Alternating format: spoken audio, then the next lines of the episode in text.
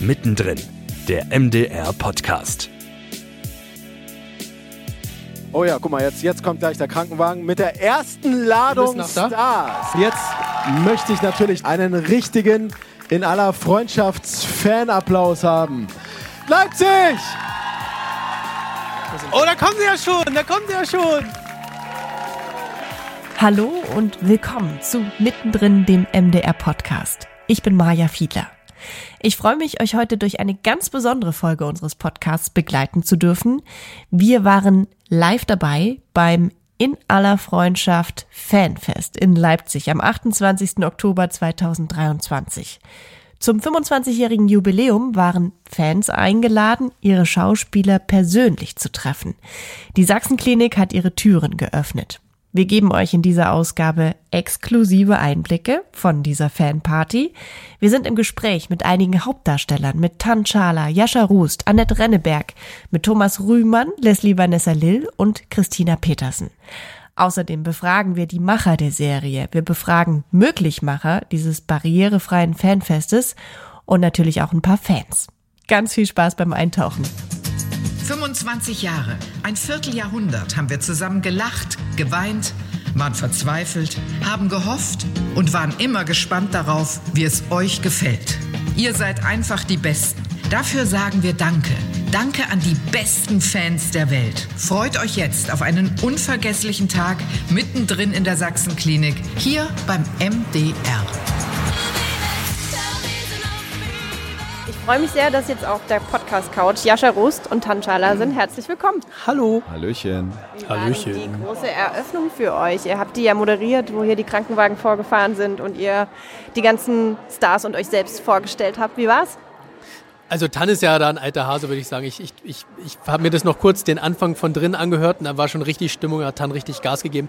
Macht mal ein bisschen Lärm und so. Und da habe ich gemerkt, okay, alles klar, das ist so seine Bühne, das ist sein Ding. Ich bin eher das Gegenteil, ich bin so ein bisschen introvertierter, was das angeht. Muss aber sagen, hat mir dann richtig, richtig Spaß gemacht, als ich dann ein bisschen mitquatschen durfte draußen, ja. Wie hattet ihr das Gefühl, ist es angekommen? Hat das Publikum ordentlich zurückgejubelt? Ja, absolut. Das war wie so ein Überraschungsei. Die Türen gehen auf und normalerweise ist das ja nichts Positives, wenn so ein Rettungswagen mit einer hinten drin ist. Aber in dem Fall war es halt was Schönes. Ich glaube, das haben wir ganz gut hingekriegt. Ich habe mich so gefragt, wie das für euch Schauspieler so ist, wenn ihr eigentlich sonst hinter der Mattscheibe in Sicherheit quasi seid, dann wirklich auf euer Publikum zu treffen. Also ich finde es jedes Mal, wenn man dann so auf Leute trifft, die die Serie total gerne schauen und die dann immer auch irgendwelche Geschichten haben, bei welchen schwierigen Lebenssituationen die Geschichten der Serie irgendwie denen schon geholfen haben, begleitet haben. Ich finde das super berührend und ich würde jetzt mal behaupten, mindestens genauso schön für uns, auf die Fans zu treffen, wie umgekehrt? Ich bin ja mit meiner Comedy-Tour immer in ganz Deutschland und es ist immer total krass zu sehen, wer da auch ähm, aus dem Publikum wegen in aller Freundschaft sitzt. Das ist echt der Wahnsinn. Und dann natürlich dann irgendwie im tiefsten Bayern oder im östlichsten Dresden oder im nördlichsten Kiel festzustellen, dass das wirklich ganz Deutschland schaut. Das ist immer sehr, sehr spannend und so wie Jascha eben auch sagt, es ist total spannend zu sehen, was für Schicksale, was für Menschen dahinter sind. Die erzählen auch mal gerne ihre Geschichte, weil sie natürlich, und das darf man auch nicht vergessen, ich glaube, uns als sehr vertraut sehen, weil sie ja. uns ja natürlich jede Woche sehen und, ähm, und ich meine das gar nicht böse, aber meinen uns zu kennen dadurch. Und das ist natürlich, ähm, öffnet natürlich auch viele Türen und in einem persönlichen Gespräch lernt man die Leute dann wirklich kennen. Und ja, das ähm, ist das Schöne und Interessante an diesem Job. Und vor allem ist es auch so schön durchmischt. Also jung, mhm. alt, ist es irgendwie, ne, es scheint alle zu verbinden und zu vereinen und zusammenzubringen. Das ist krass, mhm. oder? Also wirklich, wir haben hier wirklich, ich habe vorhin gerade jemand, die war 14 und dann war hier eine Dame, die war 87 mhm. und das war total cool. Die hat zu mir gesagt, also ich durfte ihr ein Autogramm geben und sie hat gesagt, das ist das erste Autogramm, was ich mir jemals geben Ach. lasse. Das fand ich, also ich weiß nicht, ob es stimmt, aber ich glaube, es Sie lügt nicht. ich, hoffe, ich hoffe, sie lügt nicht. Aber das ist sehr interessant. Ich habe mich auch gefragt, wenn die Leute sich an diese lange Schlange anstellen, um von euch ein Autogramm zu bekommen, was sagen sie denn dann, wenn sie dann bei euch sind? Erzählen sie euch Geschichten? Fragen sie euch irgendwas? Was also meistens, so? meistens sind die dann auch ein bisschen aufgeregt. Ja. Und meistens ist es dann nur, dass sie halt sagen, wie sie heißen, damit man dann auf das Autogramm irgendwie dann auch eine Widmung schreiben kann. Und ich habe das Gefühl, dass sie oft gerne noch irgendwas sagen würden, aber dann sich nicht so richtig trauen. Und manchmal ist es dann aber auch tatsächlich so, dass, dass die dann irgendwelche persönlichen Geschichten eben erzählen. Irgendwie, ich hatte vorhin, gab es jemanden, der mir erzählt hat, dass er irgendwie Anfang des Jahres eine Operation am Gehirn hatte und dass da irgendwie die Folgen, die zu der Zeit ausgestrahlt wurden und so ihm richtig gut geholfen haben, dass er sich besser gefühlt hat und sowas. Und das kommt dann immer mal wieder noch so eine, so eine große Geschichte dazu. Wow, da nimmt man richtig viel abends mit nach Hause dann, oder? Mhm. Viele Geschichten. Fast schon zu viel. Weil am Ende ist es ja so, wir operieren ja eben nicht an, am offenen Herzen. Ne? Wir drehen Fiktion und man muss vorsichtig sein, dass man sich danach nicht zu wichtig fühlt. Verstehe. So in etwa wollte ja. ich das sagen. Ja. Das meine ich mit zu viel so. Verstehe, ja. ja. Und das ist ja dieses Mal ein besonderes Fanfest, sind nur, nur in Anführungszeichen 250 Fans da, damit das auch so ein bisschen ein exklusiverer Zugang ist. Wie erlebt ihr das soweit bisher? Also es ist ja tatsächlich mein persönlich erstes Fanfest. Ich habe nur Bilder und Videos gesehen von den letzten Malen, aber ich habe mir von Jascha erzählen lassen, wie das war, wenn ihr weit über 1000 Zuschauer sind. Also Jascha ist so ein Typ, ähm, der findet das, glaube ich, besser, wenn nicht so viele Menschen da sind, weil er mag die Ruhe. Und ähm, ich hatte vorhin gerade mit ihm eine total lustige Situation. Ich weiß gar nicht, ob er das selber gemerkt hat. Es ist ja auch eine große Gruppe an ähm, hörgeschädigten Menschen heute da, die sich eben mit Gebärdendolmetschern ähm, hier verständigen. Und da hat der Jascha zu mir gesagt, also hier gefällt es mir, hier ist es ein bisschen ruhiger. Das fand ich groß. Das, das ist großartig. Das ist großartig. Und dann habe ich das ähm, über den Gebärdendolmetscher übersetzen lassen und die haben sich kaputt gelacht. Ja. Das, das fanden die so lustig, ja. dass du das gesagt hast. Und das war, ähm, ja, und das ist halt typisch Jascha. Ne? Der mag es halt immer, wenn es eher so ein bisschen ruhiger zugeht und nicht so viel los ist. Und ich glaube, da ergänzen wir uns auch, weil ich finde es gar nicht so schlecht, wenn auch ein paar mehr Leute dann da sind. Aber auch 250 ist natürlich eine eine große Menge an Menschen und wenn jeder Einzelne natürlich auch mal mit dir sprechen will, dann ist das auch viel und außerdem sind sie auch alle nett, das muss man ja sagen. Also ich habe hier noch keinen unhöflichen Menschen getroffen. Und ich finde es tatsächlich total angenehm, dass es in Anführungszeichen nur 250 Menschen sind, weil A, hat man so einfach ein bisschen mehr Zeit für jeden Einzelnen. Ich glaube, 22.000 haben sich beworben. Ja. Und wie viel? 22.000, 22 genau. Und ab einer gewissen Zahl ist es halt weder für die Fans noch für uns irgendwie angenehm, weil dann hast du, das ist wirklich nur noch Autogramm, Foto weiter. Tan, du hast jetzt gerade die Szene gedreht, die die Gewinnerszene quasi geworden ist für einen Fan, die Nele, die mit ihrer Szene hier ihre Karte gewonnen hat zum Fanfest. Wie war die Szene? Ja, super. Ja, die Nele hat das echt gut gemacht. Sie hat uns, ähm, also der Aso und mir eine Szene gedreht, wo man gemerkt hat, dass sie sich mit den Rollen mit den äh, Figuren echt auseinandergesetzt hat, weil es wirklich gepasst hat. Und Aso und ich haben wirklich auch nicht, nicht eben mal so eben gespielt. Ich glaube, Aso hat sich noch nie so viel Gedanken über eine Szene gemacht. Die hat so oft neu angefangen und gesagt, nee, das war noch nicht gut, das war noch nicht gut.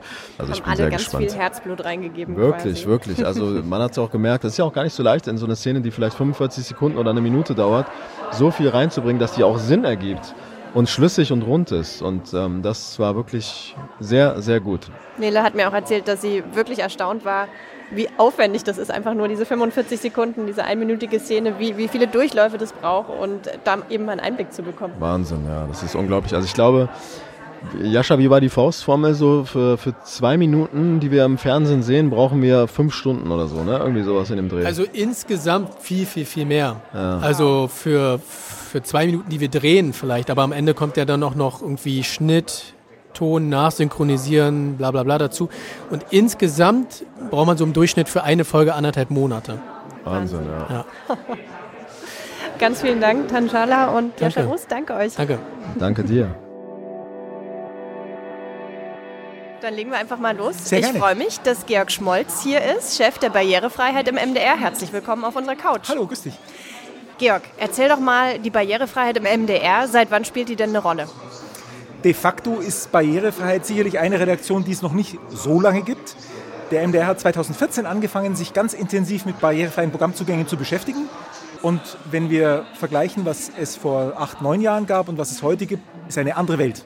Und bei In aller Freundschaft, was ist da euer Job? Audiodeskription nehme ich an und auch Gebärdendolmetschen? Mhm, nee, aber es gibt für gehörlose Menschen die Untertitelung. Mhm. Das ist, wenn man so will, das Basisangebot. Deshalb haben wir auch im Fernsehprogramm so viel Untertitelung, weil das unglaublich vielen Menschen hilft, Schwerhörigen, Gehörlosen, hilft selbst hörenden Menschen, wenn sie zum Beispiel in einem Café sitzen, da läuft der Fernseher und man kann die Untertitel mitlesen, auch wenn das, äh, der Ton abgeschaltet ist. Also das ist etwas, was wirklich sehr gut hilft. Für Inhaler Freundschaft machen wir drei Angebote. Das ist einmal die Untertitelung, habe ich gerade schon erwähnt. Ein zweites Angebot ist die Audiodeskription. Seit über 700 Folgen machen wir Audiodeskription. Und wir bieten begleitende Texte zu medizinischen Themen in leichter Sprache an weil wir gelernt haben, dass viele kognitiv eingeschränkte Menschen, darf man also auch nicht durcheinander bringen. Wenn jemand kognitiv eingeschränkt ist, heißt es das nicht, dass er nicht auch sehr interessante Sachen wissen und lesen möchte. Jetzt ist es ein ganz besonderer Tag. Heute sind 250 Gäste hier in Leipzig in der Media City. Menschen mit äh, verschiedenen Einschränkungen, dass man die auch wirklich abholen kann. Wie macht ihr das? Ich habe schon gesehen, es sind Gebärdendolmetscher mit da. Genau. Wer noch? Was, was, was macht ihr? Ähm, wir haben, also wir haben, wir haben, wirklich, wir haben wirklich ganz viel gemacht. Ähm, in, Im Vorfeld, das ist relativ kompliziert in der Vorbereitung. In einer Freundschaft hat eine riesen Fangemeinde unter Gehörlosen und eine riesen Fangemeinde unter blinden und sehbehinderten Menschen. Das Ziel ist ja hier, wir möchten sozusagen dieses Angebot im Programm nach außen stülpen bei einer Veranstaltung, die der MDR eben, wie man so sagt, off-air veranstaltet, dass wir auch das barrierefrei zugänglich machen und auch Menschen dazu einladen, inklusiv an so einem großen Fest teilzuhaben. Das ist, ich glaube, das darf man gar nicht äh, zu gering schätzen. Ich war vorhin, als wir die Einweisung gemacht haben mit diesen Geräten, wo Gehörlose oder blinde Menschen dann die Informationen bekommen bei der, äh, bei der Führung im Filmset. Da waren ich, 20, 25 von den behinderten Menschen und da kam spontan am Ende dieser Einweisung Applaus für den MDR, für die Saxonia, dass wir es möglich gemacht haben, ein inklusives Fest zu machen, dass wir versuchen, es allen zugänglich zu machen, soweit das halt möglich ist. Es Ja. wird immer Schwellen geben, über die man nur schwer drüber kommt, aber wir versuchen, diese Schwelle auszugleichen. Wir probieren da auch ein bisschen was, wenn ich so ein bisschen aus dem Nähkästchen plaudern darf. Wir, es ist so ein kleiner Testballon. Ja? Ähm, dieser technische Zugang, den wir uns da ausgedacht haben, wenn das hier funktioniert, dann könnte in Zukunft auch, es gibt ja immer diese Studioführungen Ja. insgesamt vom MDR, die bisher nicht inklusiv sind. Und der Lösung, die wir jetzt hier ausprobieren, wenn das funktioniert am Ende des Tages, dann ist die Überlegung, ob wir das nicht erweitern auf alle Studiotouren, dass man sagen kann, okay, Gehörlose oder blinde Menschen können genauso an der Studiotour teilnehmen, kriegen auf ein elektronisches Gerät die Erklärung, die sie brauchen. Entweder in Gebärdensprache oder in Audioskription. Was sind denn bei solchen Veranstaltungen die Herausforderungen für euch in der Barrierefreiheit? Also als Außenstehender kann man sich es meistens gar nicht so vorstellen, außer vielleicht die Türschwelle, wo eben eine Rampe hingebaut werden muss. Aber was ist es vielleicht noch, was nicht so auf den ersten Blick offensichtlich ist? Wir haben bei der Audioskription zum Beispiel angefangen, schon vor drei Monaten die Filme, die gezeigt werden, die auch zum Beispiel hier im Besucherflur gezeigt werden, da wird der Alltag eines Drehtags erläutert in fünf Minuten. Den Film haben wir hörbeschrieben. Die Gegenstände, die bei der Tour hier im Filmset erklärt werden, gezeigt werden, haben wir uns angeschaut und Kolleginnen und Kollegen haben dann eine Hörbeschreibung dazu gemacht. Wie sieht dieses Gerät aus? Wie heißt dieses Gerät? Wie heißt ein Knopf? Weil nur zu sagen, da ist ein Knopf, das reicht nicht. Ja. Also sehbehinderte Menschen haben auch den Wunsch, präzise informiert zu werden. Und da muss man frühzeitig anfangen. Was ich persönlich auch total gut daran finde, dass das jetzt so ein offenes Fest ist, sag ich mal, dass es mir selbst im Alltag oft so geht, dass ich so ein bisschen vorsichtig bin mit den Begriffen und nichts falsch machen will. Und ich glaube, dadurch, dass das jetzt so offen ist und viel mehr thematisiert wird, fällt das auch immer mehr weg, dass man Angst hat, irgendwie was falsch auszudrücken, weil es einfach viel normaler wird. Das ist vielleicht auch so ein Ziel, was der Tag heute mit hat, oder? Ich nehme das Fest heute tatsächlich wahr als ein, auch als eine Begegnung. Ja. Weil viele Menschen, die keine Behinderung haben, zumindest keine sichtbare Behinderung, wahrnehmen, oh, da gibt es jemanden, der ist gehörlos und der ist genauso begeistert wie der, der hören kann. Ja. Und das ist einfach ein schönes Erlebnis. Und die gehörlosen Gäste, mit denen ich gesprochen habe, die wussten alle ganz genau, wie welcher Schauspieler heißt. Ja, finde ich toll. Also richtige Fans. Georg Schmolz sagt das, Chef der Barrierefreiheit hier im MDR. Vielen, vielen Dank. Sehr, sehr gerne. Stefan Ganz ist jetzt bei mir hier auf der Podcast-Couch und hat den Livestream für das In aller Freundschaft Fanfest gemacht. Und äh, vielleicht erstmal ein paar Eindrücke. Wie findest du soweit das Fanfest? Wie ist es bei dir angekommen, die Stimmung? Ich habe total viele glückliche Fans gesehen, die äh, Schauspielerinnen und Schauspieler. Die wissen das auch zu schätzen. Das ist für die, glaube ich, wie eine warme Dusche. Das habe ich an jeder Stelle gemerkt. Und dann gab es gleichzeitig natürlich den Blick hinter die Kulissen, was ja wirklich spannend ist, in die Studios reinzugehen. Wenn man einmal hochschwenkt zur Decke, dann siehst du ganz viele Kabel und Metalltraversen und checkst, ah, das ist gar keine Wohnung oder kein OP-Saal, sondern das ist ein riesengroßes Studio. Also ich finde es ein toller Blick hinter die Kulissen und ein schöner Rundumschlag und auch dieses Mittendrin-Element. Es war ja möglich, über den YouTube-Kanal und die äh, Facebook-Seite von den Aller Freundschaft Fragen zu stellen. Das hat reichlich funktioniert und wurde gut angenommen und das hat sehr viel Spaß gemacht. Wie lang ging dieser Stream jetzt am Ende? Das ist ja der Luxus im Vergleich zum Fernsehen, was ich so mache. Das ist ja immer eng getaktet, weil es Anschlusszeiten gibt. Hier haben wir gesagt, wir versuchen 45 Minuten und ich glaube, es hat eine Stunde gedauert ungefähr. Schon ein Ritt. Wow, du musst die ganze Zeit hochkonzentriert sein und vor allem auch alle Namen immer parat. haben? Ja, das war meine größte Angst, Ja. weil ich muss gestehen, also in aller Freundschaft begleitet mich natürlich auch seit Jahrzehnten. Das gehört einfach dazu, zur deutschen Fernsehlandschaft. Aber alle Namen im kompletten Cast, nee, die Karteikarte ist es dann natürlich und ähm, dann hat das ganz gut funktioniert Es heute. sind ja auch am Fall. Ende zwei Namen, muss man ja sagen. Ne? Der, Ja. der Es Rollenname. potenziert sich. Und manchmal, manchmal ist auch der, der, der, der Rollenname präsenter als der, der Schauspielerin oder des Schauspielers. Ja, ja. Jascha hat dich begleitet, ne? Mega ich so ein bisschen mitbekommen. Ja. Also Jascha Rust ist ein grandioser, bodenständiger Botschafter für diese Serie. Er hat ganz viele Geschichten zwischendurch auch gucken lassen. Wir sind gestern noch mal hier rumgegangen, hat mir ein paar Sachen gezeigt, sodass wir wussten, wir gehen in seine Bude, wir machen eine Tür auf und sehen Weihnachtsbäume, weil gestern die Weihnachtsfolge 2024 gedreht wurde. Also da gab es schöne Einblicke und das hat toll funktioniert. Und inwieweit war das für Jascha auch was Besonderes? Ich meine, sonst ist er Schauspieler und Ja. ähm, nicht Der- so in dieser Moderatorenrolle eigentlich. Äh, Doch, der hat, weiß nicht, ob du dich erinnern kannst, so die großen Chartshows, da gab es mal The Dome, Ja. privates Konkurrenzprogramm, ich weiß, aber das hat er auch moderiert. Also er ist schon auch okay. Profi, auch hier den. Ah, das wusste ich nicht. Hier, hier hat er mit, mit, mit Tan die, Die große Eröffnung gemacht. moderiert.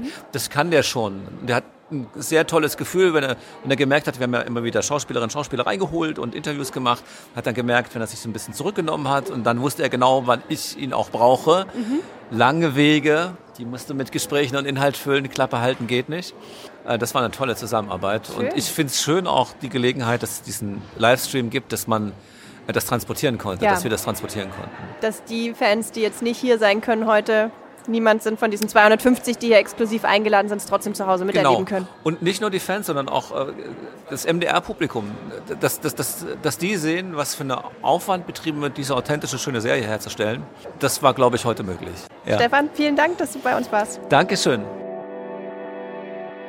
Ich freue mich total, dass jetzt Verena und Barbara aus Wien hier auf der Podcast-Couch bei uns sind. Aus Niederösterreich. Aus Niederösterreich. Aber ihr habt auf jeden Fall eine richtig weite Anreise gehabt, um hier zum Fanfest zu kommen. Ja. Und? Hat sich die Anreise gelohnt? Wow, ja, natürlich. Wir wollen nicht mehr weg. Nie mehr weg. Was hat euch gut gefallen? Ja, auf jeden Fall die Schauspieler zu treffen, dann zu sehen, wie das überhaupt hier alles aussieht in echt und ja, die Kulissen und Studios zu sehen. Es sind einfach tolle Momente und für die Erinnerung. Es ist einfach wow. Schön. Ja. Und was hat euch vielleicht überrascht? Gab es irgendwas, ähm, was ihr euch vielleicht anders vorgestellt hättet und wo ihr jetzt ein bisschen was gelernt habt, weil ihr eben auch mal hinter die Kulissen habt schauen können?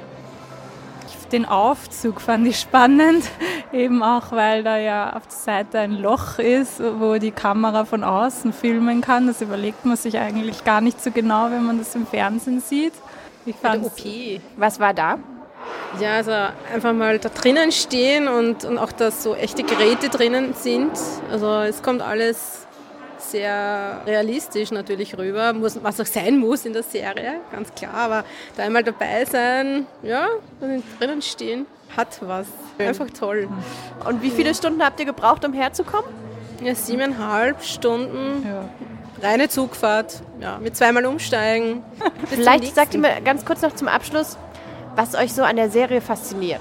Also es sind einfach irgendwie so Geschichten aus dem Leben gegriffen, die einen, gerade wenn man zum Beispiel, also meine Mama ist leider selber an Krebs gestorben, also wenn, wenn dann solche Geschichten in der Serie kommen, das berührt einen dann total, weil man es irgendwie total mitfühlen kann und ja auch alles drumherum, wenn, wenn Geschichten mit Kindern sind oder so, dann erinnert mich das an meine eigene Tochter. Und es ist einfach, ja, die Geschichten fühlen sich authentisch an und man glaubt irgendwie dann, man ist direkt so dabei im Geschehen. Man hat auch so eine Begleitung im Leben, vielleicht so ein Stück weit. Ne? Ja. Wie ist es bei dir? Ja, man lebt mit den Figuren, mit den Schauspielern mit, wie geht's weiter. Man will unbedingt wissen, wie es weitergeht. Und man lacht, man weint, man freut sich, man trauert mit den Personen, die sie verkörpern, einfach mit. Und für mich ist es so Dienstag Pflichttermin, ab auf die Couch und alles andere ist nebensächlich. Hauptsache in aller Freundschaft gucken. Ganz, ganz vielen Dank euch Ja, beiden. gern geschehen. Dankeschön. Und eine gute Heimreise. Ja, danke. Herzlich willkommen, Klaus Brinkbäumer, Programmdirektor hier beim MDR. Hallo Klaus. Hallo Maja. Warum ist es heute ein besonderer Tag hier für den MDR, dass wir 250 eingefleischte in aller Freundschaft Fans hier haben? Weil es Anerkennung bedeutet, weil es äh, den Dialog bedeutet, den wir ja immer suchen. Wir wollen mit äh, unserem Publikum den Menschen ins Gespräch kommen und dann auch wissen, was ihnen missfällt. Ich finde aber die Feier in Wahrheit das Allerwichtigste. 25 Jahre sind ja zuallererst einmal eine richtige Leistung von allen, die beteiligt waren und sind. Ja? Was für eine Strecke. Wenn es nicht diesen epischen Spannungsbogen gäbe, hätte in aller Freundschaft diese 25 Jahre niemals geschafft. Also lasst uns zunächst einmal feiern und ich glaube, das tun wir heute zuallererst und vor allem. Ich bin auch absolut begeistert, wie groß die Altersspanne hier Ja, heute ist. auch. Mhm. Also wirklich viele junge Fans auch, hätte ich nicht gedacht. Hast du schon ein bisschen Gespräche führen können mit den Fans? Ja, die Gespräche begannen draußen, als wir alle vor der Tür standen und die Schauspielerinnen und Schauspieler aus dem Krankenwagen, was eine tolle Idee ist, ne, stiegen und dann einzeln vorgestellt wurden und die Fans standen draußen drumherum, machten Fotos, warteten auf Autogrammgelegenheiten und da begannen die ersten Gespräche. Und zuallererst haben sich die meisten Menschen bedankt und gesagt, wie toll, dass ihr das macht und wie toll, dass es eine Chance gibt, hier zu sein. Das ist ja auch nicht selbstverständlich, dass ein Haus dann am Samstag die Türen öffnet und sagt, herzlich willkommen, wir wollen mit euch feiern und wenn es euch interessiert, zeigen wir euch auch gern die Sachsenklinik, also all die Räume, in denen in aller Freundschaft entsteht. Und das, was die Menschen hier suchen, ist die Nähe zu den Schauspielern. Das ist das, was heute für viele wirklich zählt. Ne? Und für manch einen ist es auch das allererste Mal, heute hier seinen Schauspieler treffen zu dürfen. Und manch einer hat auch sonst gar nicht die Chance, denn Ja. hier sind heute auch Menschen ganz bewusst eingeladen worden. Es ist eine Veranstaltung, die barrierefrei ist. Mhm. Was war da der Hintergrund, dass sich der MDR das überlegt hat? In aller Freundschaft ist barrierefrei. Wir wollen dann beim Fanfest nicht sagen, das aber nicht. Das wäre komisch, das wäre schief. Also haben wir es so gestaltet. Und warum? Es ist öffentlich-rechtlicher Auftrag und den nehmen wir wirklich ernst. Klaus Brinkbäumer, ganz vielen Dank. Meine Freude, danke auch. Bei mir sind jetzt Lydia Rudolph und Sarah Zeising vor der medizinischen Beratung. Herzlich willkommen, ihr beiden. Hallo. Hallo. Ihr habt eine ganz besondere Rolle bei der Serie In aller Freundschaft, habe ich jetzt schon ganz oft gehört. Ihr sorgt dafür, dass diese Serie so authentisch ist. Ist das auch so ein bisschen das Feedback, was ihr heute von den Fans bekommen habt? Ja, absolut. Wir hatten heute, glaube ich, auch sehr viele Fachleute, Fachfrauen da und haben da wirklich sehr gutes Feedback bekommen. Ja, das stimmt. Vielleicht mal zu eurem Hintergrund. Seid ihr Ärztin? Was, wer seid ihr? Also ich komme aus der Anästhesie und Sarah kommt. Ich komme aus dem operativen Bereich. Genau, also Genau. perfekte Ergänzung. Und wie funktioniert dieser Abgleich mit der Serie? Guckt ihr euch vorher die Drehbücher an und gebt dann Hinweise? Seid ihr beim Dreh mit dabei und sagt, hm, wir brauchen mehr Blut? Wie funktioniert das? Ja, also das, ähm, also bei mir ist es so, dass ich in der Drehbuchentwicklung drin bin und da schon quasi die Stellschrauben mit drehen kann und das will nichts Falsches erzählen. Das ist uns beiden total wichtig. Und beim Drehen selbst, das ist eben nicht nur der Drehort, sondern wir haben im Vorfeld des Drehs ganz viele Besprechungen. Ne? Mit der Regie sprechen wir, was möglich ist, geben noch ganz viele Hintergrundinformationen. Und beim eigentlichen Dreh ähm, bereiten wir den Drehort vor, sorgen dann dafür, dass die Geräte, die man dazu braucht, laufen, das Richtige zeigen im OP, dass das EKG die richtige Einstellung hat. Wir bauen dann den Schauspieler ein, der den Kranken spielt, geben dem vielleicht noch Hinweise, wie er etwas spielen und darstellen kann. Wie er sich krümmen muss, wo genau, er sich wie er sich krümmen muss. genau. Wenn ich richtig informiert bin, bist du wirklich seit Anfang an schon bei In aller Genau. Freundschaft dabei. Ja. Kannst du sagen, wie viel Blut in 25 Jahren in aller Freundschaft etwa geflossen ist? Oh, das hat schon mal jemand recherchiert. Ich weiß es nicht. Ich habe ich hab mal die Toten mitgezählt, aber irgendwann dann auch nicht mehr nach 100 Toten, weil es, es heißt immer, bei uns wird nicht gestorben, aber das stimmt nicht. Gibt doch immer mal wieder jemanden, aber ich kann das in Litern nicht sagen. Was sind denn so die häufigsten Fragen, die heute von den Fans kamen? Oder vielleicht auch die coolsten Fragen? Ah, was waren die häufigsten Fragen? eigentlich war die häufigste Frage, ach, ihr nehmt wohl gar keine Schweinehaut im OP, oder? Ja, Was würdest du sagen? Ja, das stimmt, ja. Wo haben die gedacht, kommt Schweinehaut zum Einsatz? Na, tatsächlich im OP, weil wir, das haben wir auch wirklich viele Jahre so gemacht, Mhm. weil natürlich entwickelt sich da auch alles weiter und es war, ich meine, ihr habt es ja implementiert irgendwann, es war wahrscheinlich der einfachste Weg, eine Haut realistisch äh, äh, zu zeigen Mit sozusagen. Den Gewebestrukturen dann Genau. drunter, sodass man Genau. auch die Wunde so ein bisschen anschneiden konnte. Also mit der Kamera anschneiden meine ich, dass man reingucken kann. Ja, manchmal nehmen wir es auch noch, weil es einfach gut damit zu basteln geht. Man kann da ganze Körperteile draus erschaffen. Aber es ist für alle Beteiligten angenehmer, dass wir das jetzt aus Silikon haben. Ja, Aus. Silikon, ah ja. Aber ich habe tatsächlich nicht, was die häufigste Frage war, aber was eigentlich die witzigste Frage heute war, dass eine, äh, eine Zuschauerin fragte, ach so, und die sind bei euch gar nicht richtig intubiert? Ja, Also die, die kriegen schlafen keine gar nicht Medi- richtig? Die kriegen keine Medikamente, dass die nicht richtig schlafen im OP. Und Ja. wir so, ähm, nee, also das ist schwer darstellbar, wenn wir das so Also, machen würden. Die schlafen schon manchmal. Wir haben einige Kollegen in all den Jahren gesehen, die wirklich tiefenentspannt auf Ja. dem OP-Tisch lagen und wir dann nicht drehen konnten, weil sie so geschnarcht haben. Für manche ist es auch echt anstrengend, weil man liegt da lange. Manchmal ist es kalt. Äh, gut, wir haben eine Heizdecke mittlerweile, aber man muss auf die Toilette und man weiß, wenn man jetzt sagt, ich muss aufstehen, dann heißt das einfach mal fürs Team 20 Minuten zusätzlich, weil das alles runterzubauen, wieder hochzubauen, das muss ja exakt genauso aussehen wie vorher. Und deswegen müssen die da eher ruhig liegen und durchhalten. Ja. Also auch ein Stück weit Aufklärungsarbeit, was ihr heute leistet, oder? Definitiv, ja. So wie jeder denkt, dass der Dr. Heilmann wirklich der Chefarzt von der Klinik ist und hierher kommt mit seiner Überweisung.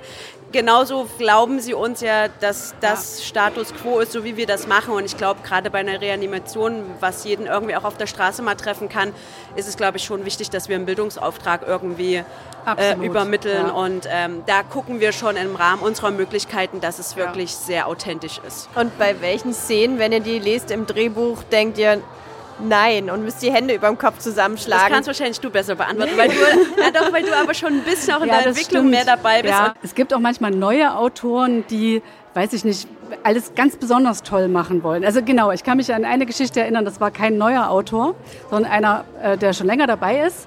Und wir haben neu den OP-Roboter eingeführt. Und dann hatte der Autor ganz, ganz doll recherchiert und hat wirklich jedes Instrument rein, raus. Und jetzt die Zange und jetzt das. Und er führt es in den Roboter ein. Und der Roboter macht dies und das. Und ich dachte, oh mein Gott, wir können nichts, nichts davon drehen, weil dieser Roboter natürlich von uns, von unserer Ausstattungsabteilung gebaut wurde. Und die Roboterarme und die Instrumente waren mit Kabelbindern verbunden. So, zack. Da ging, ich habe dann zu den Dramaturgen gesagt, sagt ihm bitte dem Autor, er hat es ganz, ganz toll gemacht, aber wir können leider gar nichts davon Oh. Und sonst noch irgendwelche skurrilen Vorstellungen oder Wünsche? Ja, manchmal werden auch so, also eine Operation so von Anfang bis Ende irgendwie, das stimmt fachlich komplett, aber es ist ein Ablauf von zwei Stunden. Aber wir haben irgendwie eine Minute 20 für die Szene und müssen uns da den interessantesten Aspekt rausholen. Ne? Und so irgendwie Skalpell, er schneidet die Haut auf, ist ganz blöd für uns, weil das müssen wir, das ist unheimlich aufwendig. Wir müssen ja jedes Mal die Haut frisch, neu, ohne Blut und so weiter haben.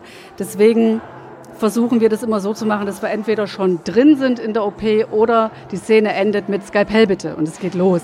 Also solche Umbauten müssen wir halt auch produktionstechnisch verhindern, sozusagen. Ja, ansonsten sind es, glaube ich, auch unabhängig vom OP auch einfach so Situationen, wo der Schauspieler irgendwas machen soll, was für uns einfach ganz schwer umsetzbar ist, weil da eben nicht jemand Krankes liegt, sondern jemand Gesundes sozusagen. Und aber einer unserer Rollen soll dann was, äh, so Nasen-OPs zum Beispiel Ja. oder dem das Auge untersuchen, wo wir so sagen, wenn wir das jetzt machen, da schlägt er uns wahrscheinlich. Ähm, das geht natürlich nicht, da sind wir so in unserem Rahmen, aber das Ja. können natürlich die Autoren manchmal auch nicht so fassen, weil die wahrscheinlich die Umsetzung gar nicht so wissen. Ja. Und ähm, da müssen wir dann auch tatsächlich oft intervenieren und sagen, ja, das würde schön aussehen, aber das können wir keinem antun sozusagen. Ja, oder es sieht eben gar nicht schön aus. Oder also das, genau. irgendwie eine ganz große OP für die Neurochirurgin, was du gerade sagtest, geplant.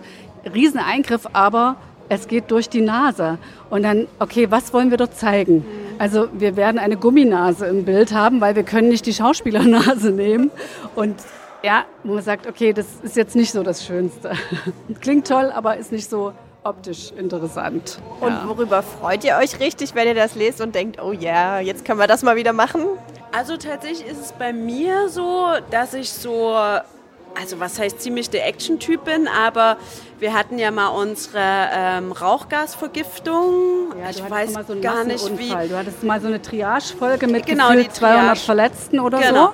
Also Ja. da muss ich sagen, das macht mir schon ziemlich viel Spaß, wo man auch mal so ein bisschen, ich nenne es mal ausrasten kann und so ein bisschen nicht so dieser standardisierte Schleier drüber liegt, sondern wo man auch wirklich mal außergewöhnliche Sachen machen kann und wirklich mit allen möglichen, auch Komparsen kreativ sein kann und jeder kriegt so seine kleine Rolle und äh, die Seine Kamera flitzt Wunde. dann durch den Notaufnahmegang und jeder hat so irgendwie seine eigene kleine Geschichte, was zwar für uns natürlich wahnsinnig anstrengend ist, weil wir es halt am Set natürlich alleine machen und da bräuchte man manchmal auch einen dritten oder vierten dazu so.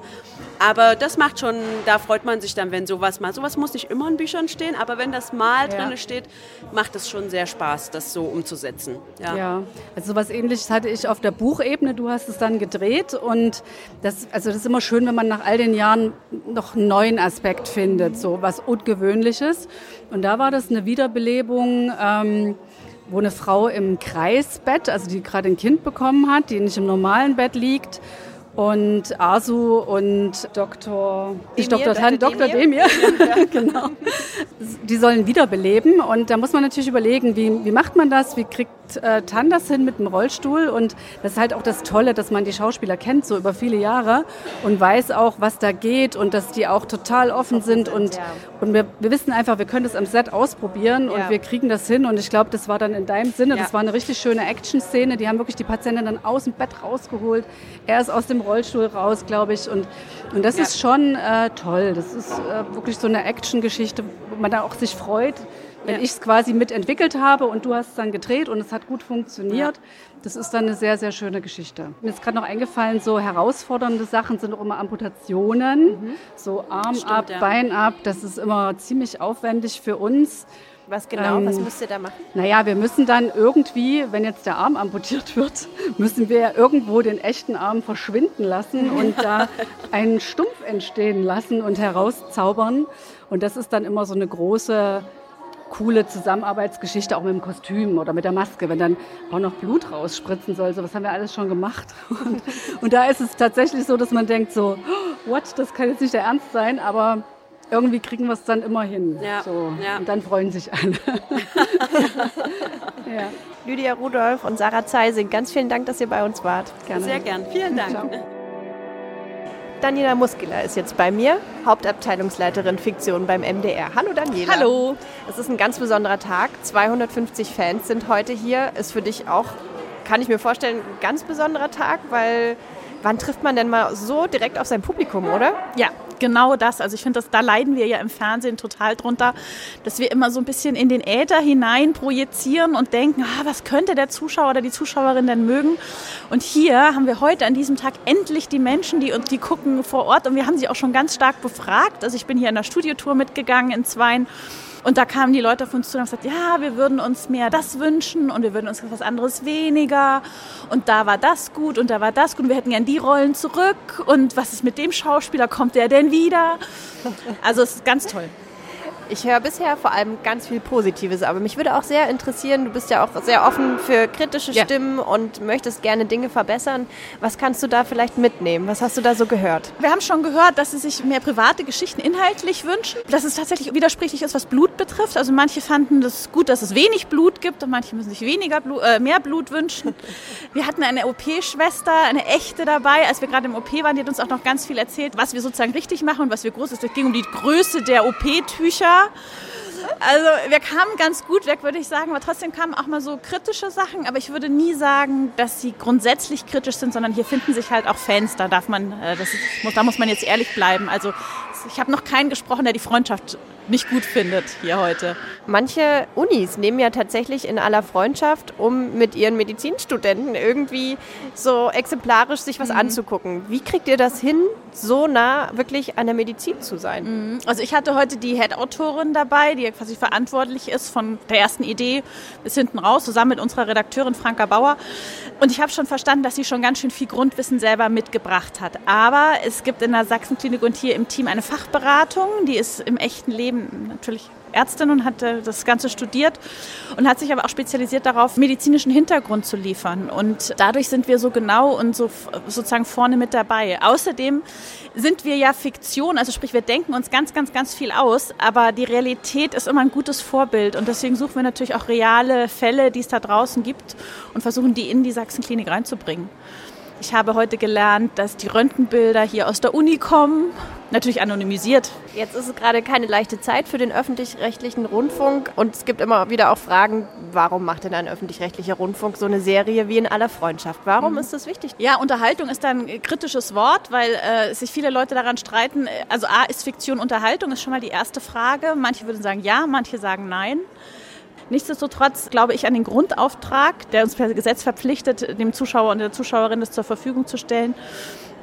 Und ich glaube daran, dass Unterhaltung im besten Sinne Grundversorgung ist. Wie, wie wir aufklären müssen, wie wir journalistisch genau arbeiten müssen, müssen wir auch den Menschen Hoffnung geben und wir müssen sie unterhalten, dass sie lachen und dass sie weinen können. Also für mich ist ein Film oder eine Serie immer dann gut, wenn man einmal gelacht hat und einmal geweint hat und die Freundschaft schafft es im besten Sinne. Und warum machen wir dann auch so ein Fanfest? Also im Moment denke ich vor allem daran, dass es was für uns ist, dass wir eben ein Feedback bekommen von Mhm. unserem Publikum, aber es ist natürlich auch was ganz Großartiges für die Fans. Ja. Warum hat sich der MDR entschieden, sowas zu machen? um Menschen, die sonst immer im Fernseher sitzen und sich fragen, so Mensch, wie ist es denn wohl, wie ist der im echten Leben, dieser Arzt? Also man darf nie vergessen, Rolle und Mensch, Schauspieler sind zwei völlig unterschiedliche Dinge.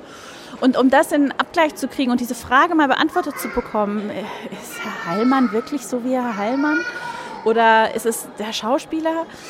Dafür sind wir heute da. Wir machen das hier mit so einer geringen Anzahl, weil nur so kommt der ganz persönliche Kontakt zustande. Also ich sehe hier, ich glaube, jeden Fan, wir sind ja ohne Kamera, sondern mit Ton, aber jeder Fan kann mal mit jedem Schauspieler wirklich ins Gespräch kommen. Ja. Daniela Muskeler, vielen, vielen Dank. Danke gerne.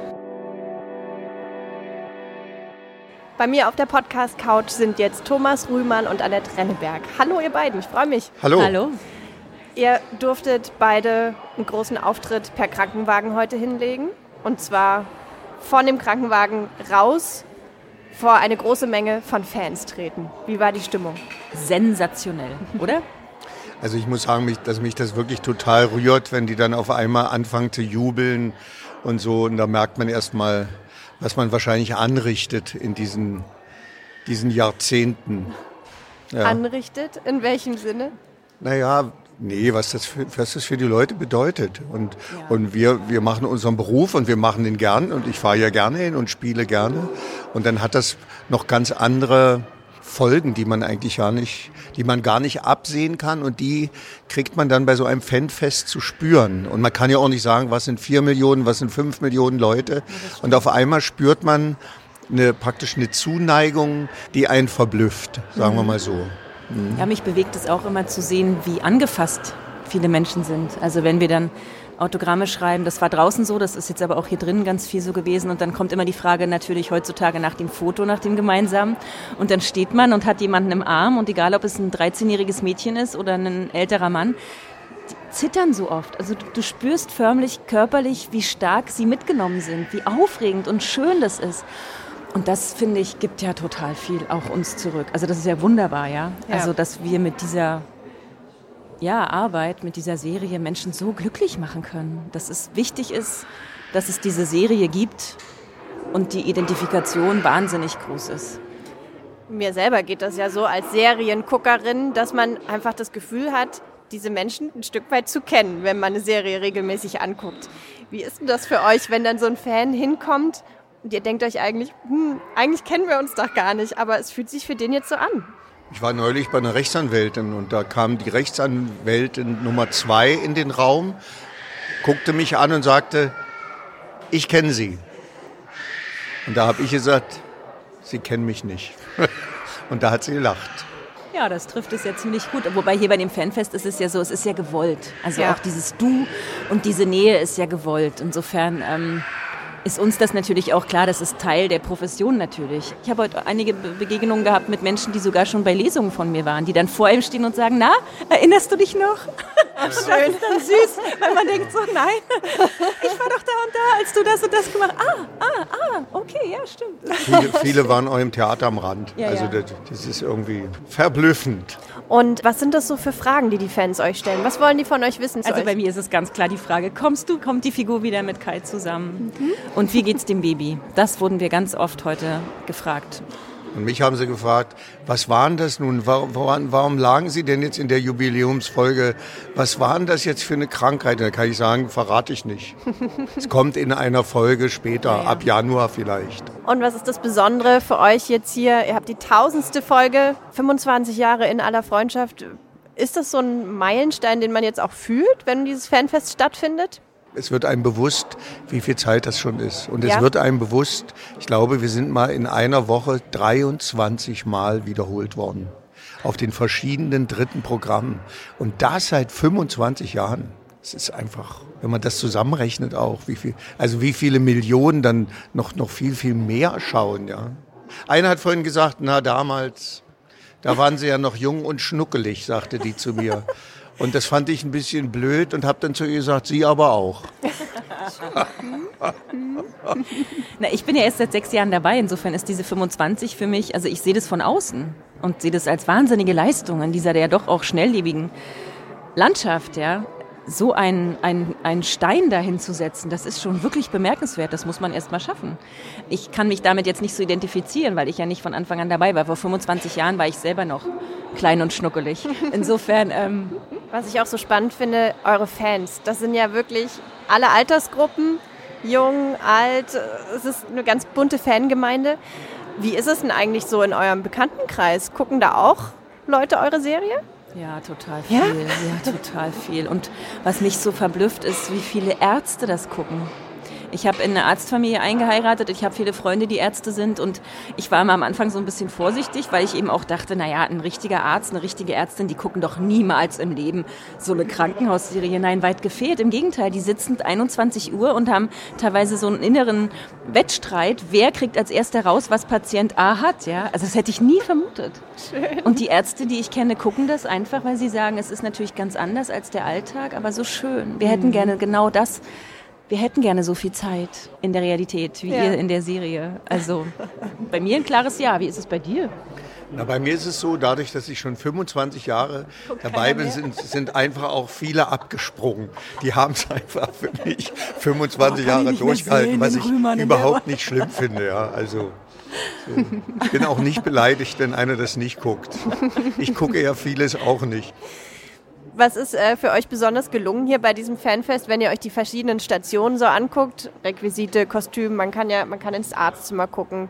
Vorhin wurde eine eigene kleine Szene gedreht. Was, was ist so, wo ihr denkt, ja, das ist wirklich ein super Ding für die Fans? Also auf diese Szene bin ich tatsächlich noch gespannt. Die wird es ja dann auch noch, die wird es ja dann noch geben zum Anschauen. Das ist, finde ich, sehr interessant. Und ich freue mich, dass ich bei einem Podcast auf dem Sofa sitzen darf, weil das gab es beim letzten Fanfest noch nie. Das finde ich richtig gut. Mich beeindrucken die ganzen Verletzungen in den Gesichtern. Und bei der allerersten habe ich gedacht, ach du lieber Gott, sind Sie irgendwo reingefallen? Und da sagte sie, nein, Schminke. Und es ist ja auch ein besonderer Tag. Heute sind ja nur, nur in Anführungszeichen 250 Fans heute da. Es ist ein sehr exklusiver Zugang zu euch auch. Wie erlebt ihr das so? Habt ihr, merkt ihr, dass ihr mehr Zeit habt? Na, Es hat jetzt einfach jeder ein Autogramm.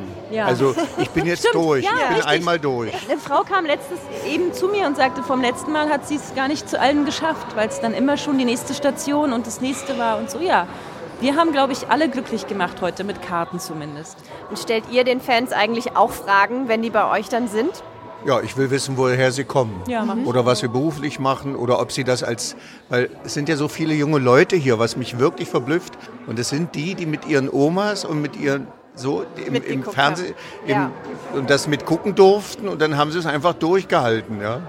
Ja, ich frage auch gerne, sind Sie schon Fan der ersten Stunde? Und das mache ich eigentlich immer so rhetorisch, wenn ich mir dann das Alter der Leute angucke und erwarte eigentlich immer, dass sie sagen, nee. Und dann sagen sie meistens tatsächlich zu meiner Verblüffung, ja.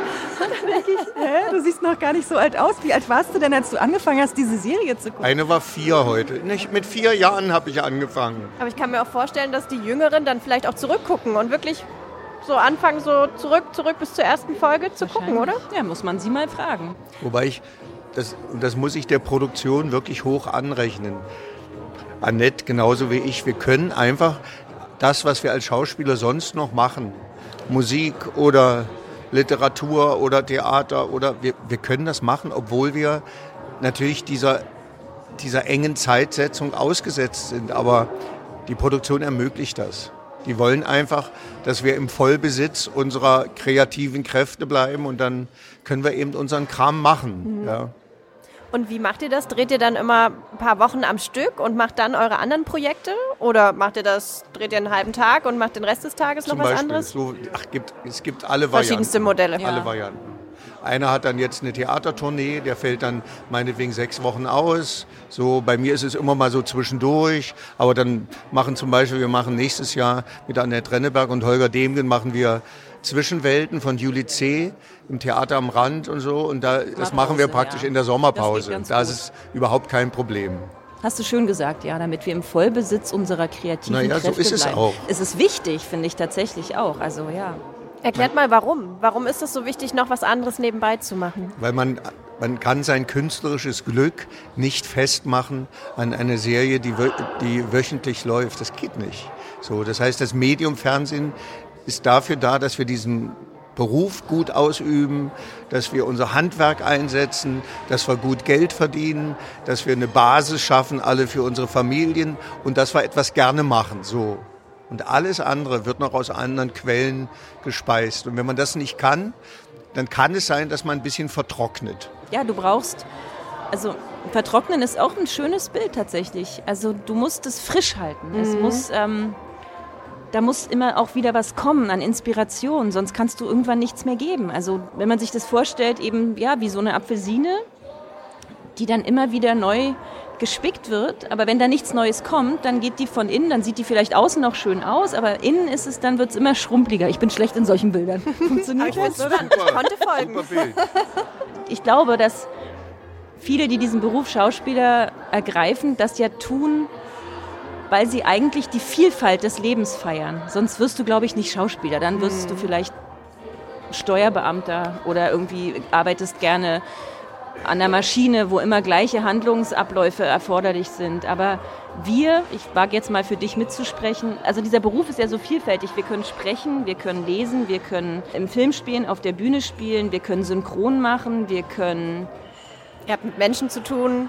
Ja, es ist... Durch, durch ganz viele Dinge entsteht da was. Und um den Bogen zu schließen, sorgt dieses Fanfest vielleicht auch ein Stück weit dafür, diese Frische wieder mit zu, mit zu haben am Set? Das ist ganz, ganz wichtig, natürlich. Ich meine, wir machen ja letztlich diese Serie für die Fans. Wir machen das ja nicht für uns und die ARD macht es auch nicht für sich. Und es läuft ja auch nur in so einem langen Zeitraum, weil es eben von den Menschen angenommen wird, die es gerne gucken. Naja, man spürt den Wert, man spürt den Wert nochmal deutlich, dass, dass was da so viele beteiligte Seiten tun. So, das ist ja ein Riesenorganismus, der sowas erschafft. So, und dass wir da raus können und vor die Kamera und unseren, unseren Kram spielen, das ist schon, das ist ein Wert. So. Und es ist trotzdem Unterhaltung und es ist trotzdem trivial manchmal und es muss meistens gut enden. Auch das ist im Leben nicht so. Aber es sorgt dafür, dass die Leute zufrieden ins Bett gehen. Also das höre ich ganz oft. Total wichtig ja. auch, ja. ja.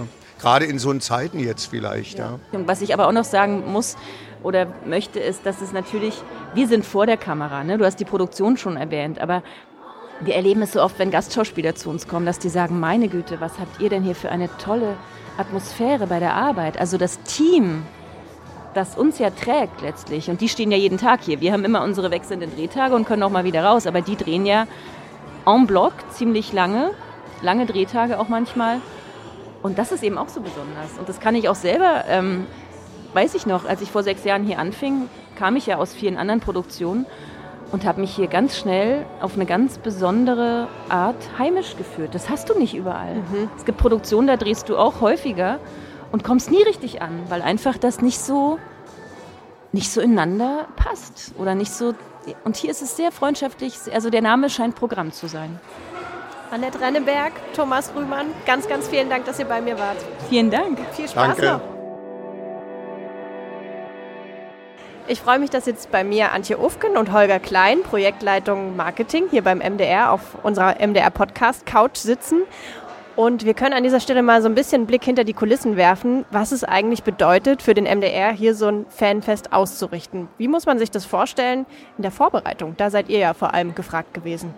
Ich kann mich noch gut daran erinnern, wie wir die Idee geboren haben äh, mit der Saxonia zusammen und wie aus die, dieser Idee mittlerweile eine, eine Riesenproduktion geworden ist. Ich habe gehört, beim letzten Fanfest mussten auch die Straßen abgesperrt werden. Das war nochmal eine andere Hausnummer. Da waren einfach nochmal sehr viel mehr Fans da. Dieses Mal sind es 250 Fans. Auf die wird aber auch ganz besonders eingegangen. Was ist diesmal anders? Also das war eine bewusste Entscheidung, dass wir diesmal weniger Teilnehmer da haben, um die ganze Sache für die, die kommen dürfen, ein bisschen exklusiver zu gestalten. Schwerpunkt für die Fans ist natürlich immer der möglichst hautnah, ganz intensive Kontakt zu den Schauspielern. Was wir diesmal ja aber auch noch hinzugenommen haben, war das komplette Angebot barrierefrei zu machen, indem wir diese Multimedia Guides im Angebot haben. Und dann war halt einfach diese Entscheidung, wir machen es kleiner, damit alle mehr Zeit haben, auch alles, was hier zu sehen ist, auch diese ganzen Gewerke, die die Saxonia ja vorstellt, ähm, auch wirklich sich angucken und erleben zu können und nicht die Zeit äh, in der Warteschlange für ein Autogramm zu verbringen. Und um das so ein bisschen einordnen zu können, auch in eurer Arbeit, ist es das größte Projekt für euch dieses Jahr? In diesem Jahr auf jeden Fall. Wir haben eine Vorlaufzeit, also wir beide von ungefähr einem Dreivierteljahr. wenn man als Fan hierher kommt, dann kriegt man wahrscheinlich nicht so viel mit von dem, was ihr eigentlich alles vorab und hinter den Kulissen leistet. Vielleicht könnt ihr uns da noch so ein bisschen einen Einblick geben. Was waren eure wichtigsten Aufgaben so in den letzten Wochen? Also wenn der Eindruck entstanden ist, äh, dass es hier eigentlich gar keine Arbeit nötig wäre, dieses Fanfest zu organisieren, dann haben wir alles richtig gemacht. Aber ich glaube, das äh, Wichtigste ist einfach mal die vielen Gewerke, die hier äh, am Start sind, zu koordinieren, den Überblick zu behalten, alle miteinander zu vernetzen und äh, das, das ist natürlich eine Herausforderung. Ja. Antje, was hast du noch so in Erinnerung? Was hat dich die letzten Wochen bewegt? Viele Planänderungen und wir hatten tatsächlich auch in den letzten Tagen ähm, noch die ein oder andere Umdisponierung, weil eben Kollegen krank geworden sind, was äh, um die Jahreszeit ja durchaus nichts Unübliches ist. Danke euch sehr. Sehr gerne. Ja, Vielen Dank. Bei mir ist jetzt Franka Bauer, Redakteurin von In aller Freundschaft. Hallo Franka. Hallo.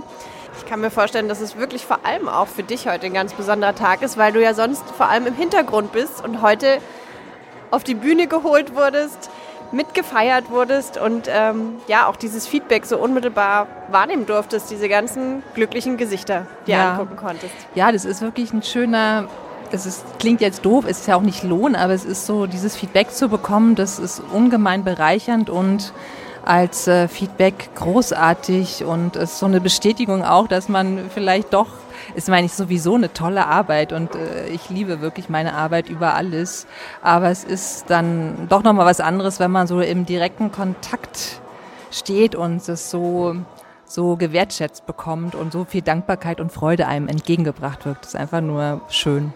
Bist du auch im Gespräch mit den Fans gewesen? Ja, wir haben ja unten viel in den in Studios selber dann in die Führung durfte ich dabei sein und ähm, wir haben auch viele Fragen ähm, auch selber gestellt, aber auch ähm, eben ähm, viele Fragen wurden an uns gerichtet und man hat auch so gemerkt, die Anteilnahme und auch wie, wie, wie intensiv sich die Leute, die Fans mit der Serie beschäftigen. Das ist schon enorm. Manchmal denke ich so, die Leute wissen mehr als ich teilweise ne, über bestimmte Figuren oder Szenen. Das ist schon beeindruckend. Und was hörst du so als Feedback von den Schauspielern? Viel Freude bei der Serie, viel Wunsch nach, dass es weitergeht und auch so einige so Anmerkungen, wie es bei bestimmten Figuren, was man sich da wünscht, mhm. wie es mhm. weitergeht, dass besonders auch die Familiengeschichten sehr, sehr wichtig und spannend sind. Das werden wir auf jeden Fall mitnehmen und da auch äh, drüber nachdenken und das mit in unsere Entwicklung einbeziehen. Franka Bauer, Redakteurin von In aller Freundschaft. Danke. Danke. Bei mir auf der Podcast-Couch sind jetzt Leslie und Christina. Ganz vielen Dank, dass ihr bei uns seid. Ja, vielen herzlichen Hallo, Dank. danke auch.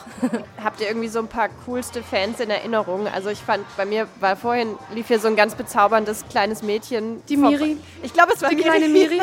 Die kleine, Ja. unglaublich süß. Das ist nämlich die zweite Miri-Maus heute hier. Okay. Ne? Und ähm, also die hat mir ja schon wirklich das Herz gestohlen, als ich sie draußen gesehen habe. Und jetzt gerade kam sie auch noch mal mit ihrem kleinen Autogrammbuch. Und äh, ja, wie gesagt, mein Herz ist geschmolzen. Und ähm, sie hat sich, glaube ich, auch sehr gefreut, dass sie und ich beide Miri, Miris sind. Wir hatten gerade vorhin auch noch eine lustige Situation. Da hatten wir ein Mädchen da, die ihr Bein gebrochen hat und mit dem Gips hier war und auf dem wir vorhin alle unterschrieben hatten. Und wir haben hier Max, der auch eine Zeit lang hier ein bisschen medizinische Beratung gemacht hat und auch immer früher die Corona-Tests gemacht hat. Und die sahen sich und er hatte wohl ihr Bein operiert. Und die Ach, haben sich hier zufällig wieder und hat ihn getroffen. angelächelt und hat gesagt, ach ja, mit dem Bein wird besser. Und er dachte sich, hm, was meint sie jetzt denn damit? Und dann hat er sich erinnert, dass er sie operiert hat. Ach, wie verrückt ist das denn? Ja, gute Geschichte auf jeden Fall. Richtig gute Geschichte. Und, und man muss noch sagen, äh, Familie Gebhardt hat es auch aufs Fanfest geschafft. Die haben nämlich im Januar mit uns für Brisant gedreht. Und da haben Bernhard Bettermann und ich bei denen zu Hause in Köln die Folge geguckt, die Jubiläumsfolge. Nicht die Jubiläumsfolge, die tausendste Folge. Ja. Davon sind äh, zwei Mädels auf jeden Fall auch heute hier. Und da habe ich mich auch total gefreut. Cool. Habt ihr euch eigentlich auch so ein bisschen was an den Stationen nochmal angeguckt?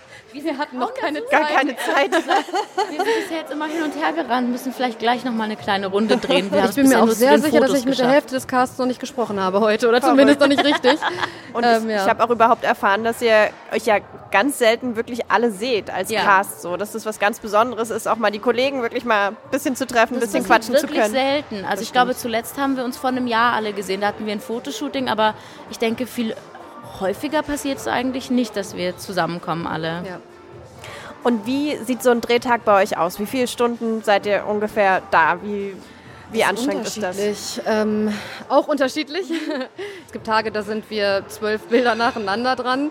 Es gibt Tage, da sind wir auch mal nur drei Bilder da oder müssen viel warten zwischendurch. Wir stehen meistens früh auf, sehr früh. Ja, obwohl Eigentlich- ich schon sagen würde, dass es hier relativ geregelt ist, dadurch, Ja. dass wir natürlich im Studio drehen im Vergleich zu manch anderen Drehs, wo man dann vielleicht mal um halb vier oder so aufsteht, ist es schon ein bisschen strukturierter. Bei uns fängt es ja im Grunde, also die Arbeit ist ja auch viel von zu Hause aus, Textarbeit und ne, also man muss ja auch über die langen Jahre gucken, dass man die Rolle weiterentwickelt und da steckt dann doch einiges an Arbeit hinter und bei uns fängt eigentlich ähm, auch der Drehtag schon am Abend vorher an, weil wir uns immer treffen und nochmal die Texte irgendwie besprechen und schauen, ob man da noch was verbessern kann oder ob jetzt etwas gar nicht passt. Und ähm, genau und dann geht es am nächsten Morgen weiter, dass wir abgeholt werden, Maske, Kostüm. Und dann, ja. Ja, ich würde sagen, grob würde ich sagen, drehen wir wahrscheinlich so von 9 Uhr fällt die erste Klappe und dann ist man wahrscheinlich so gegen 20 Uhr im Schnitt fertig. War es schon ein langer Tag. Ist ein langer wow. Tag, ja. Da muss man ausgeschlafen sein. Ja, und das ist selten.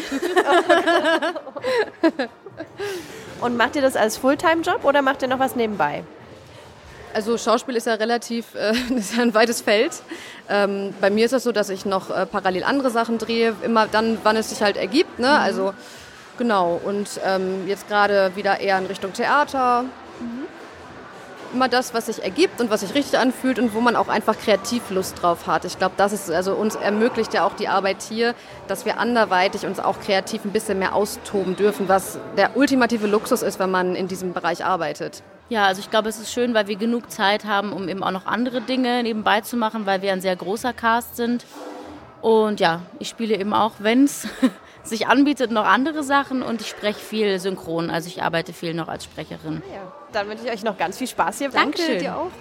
Bis Dankeschön. dahin. Danke, dann. ciao. Bei mir ist jetzt Nele Pichowiak. Sie hat ähm, die Gewinnerszene geschrieben, die quasi jetzt von den Hauptdarstellern von den Aller Freundschaft gerade noch gedreht wird. Es gab ja vorab, damit man hier teilnehmen durfte am Fanfest, genau diese Ausschreibung, dass man eben eine eigene Szene schreiben musste. Und Nele hat mit ihrer tatsächlich gewonnen. Erstmal herzlichen Glückwunsch, Nele. Dankeschön. Kannst du uns vielleicht ganz grob kurz erzählen, was das für eine Szene ist? Also in der Szene sind wir im Ärztezimmer und Asu und Dr. Demir sind auch im Ärztezimmer und ich war als Komparsin sozusagen dabei. Und ähm, es geht quasi darum, dass Asu das Zeugnis von ihrem Sohn sucht und hat Philipp halt am Telefon. Die suchen das Zeugnis und finden es nicht und es muss irgendwo liegen. Dann schickt Dr. Demir eine Ärztin ins zu der Patientin, um einen OP-Bericht abzugeben. Und das war eben das Zeugnis. Also es ist quasi so ein ja, kleiner Humor. Schaktor, genau, ja. Und wie war es jetzt für dich, bei der Szene auch wirklich mit als Komparsin dabei sein zu dürfen? Wen durftest du dann spielen? Wer warst du im Hintergrund? Genau, ich war quasi die Ärztin, die das dann rüberbringt. Also ich habe jetzt nicht gesprochen, ich habe einfach nur die Akte angenommen und habe sie weg, weggebracht und konnte quasi im Hintergrund so ein bisschen dabei sein. Genau. Und war es aufregend? Ja, es war aufregend. Also ähm, ja, spannend, das zu sehen, wie sowas gedreht wird, auf jeden Fall. Hat dich irgendwas überrascht? Hast du dir irgendwas vielleicht ein bisschen anders vorgestellt? Tatsächlich, dass das so sehr kleinschrittig auch gemacht wird. Also weil es war ja nur eine Minute an Szene, aber trotzdem braucht man dafür ja total viel Zeit und äh, ist ja auch logisch, wenn man das halt mal so sieht, was dahinter steckt. Aber das hätte man sich vorher irgendwie gar nicht so vorstellen können, finde ich. Wie viel Aufwand ja, das ist genau, auch, ne? Ja. Ich bin äh, total begeistert, wie viele junge Fans auch einfach hier da sind und auch überrascht davon. Das hätte ich nicht gedacht, dass in aller Freundschaft äh, wirklich auch so viele junge Menschen anzieht. Dich zum Beispiel Ja. auch. Wie kommt's? Was findest du super an der Serie? Also ich habe das so ein bisschen von meiner Mama und meiner Oma übernommen, glaube ich. Wir haben das früher immer zusammengeguckt und dann habe ich immer weitergeguckt und irgendwann, bin, als ich ausgezogen bin und so, habe ich halt jeden Dienstag immer wieder eingeschaltet und das zieht sich bis heute durch. Es ist einfach so eine Wohlfühlserie. Ja. Nach wie vor, auch wenn du nach Hause kommst zum Beispiel, dass du dann mit Mama und Oma in einer Freundschaft guckst? Also wenn ich da bin zu der Zeit, dann wird das halt geguckt. ja. Was war vielleicht hier heute noch dein Highlight, als du dir die verschiedenen Stationen angeguckt hast? Da gibt es ja einiges zu entdecken, die Kostüme, die Ja. Requisite, die Maske. Was fandst du am beeindruckendsten? Also ich glaube tatsächlich der Start in den Tag, dass, also ich bin ein bisschen früher gekommen und durfte halt auch schon so ein bisschen äh, mit nach oben in diese Backstage-Szene mit rein und das fand ich sehr spannend zu sehen, wie die sich so vorbereiten und also einfach mitzuerleben von der Seite der Schauspieler so. Und genau. du durftest Teil davon sein. Genau, ich Super durfte mal cool. reinschauen. Ja. Nele, ganz vielen Dank, dass du Dankeschön. hier bei uns warst. Danke. Viel Spaß noch. Dankeschön. Das war mittendrin der MDR-Podcast mit einer Sonderausgabe vom In aller Freundschaft Fanfest am 28. Oktober 2023.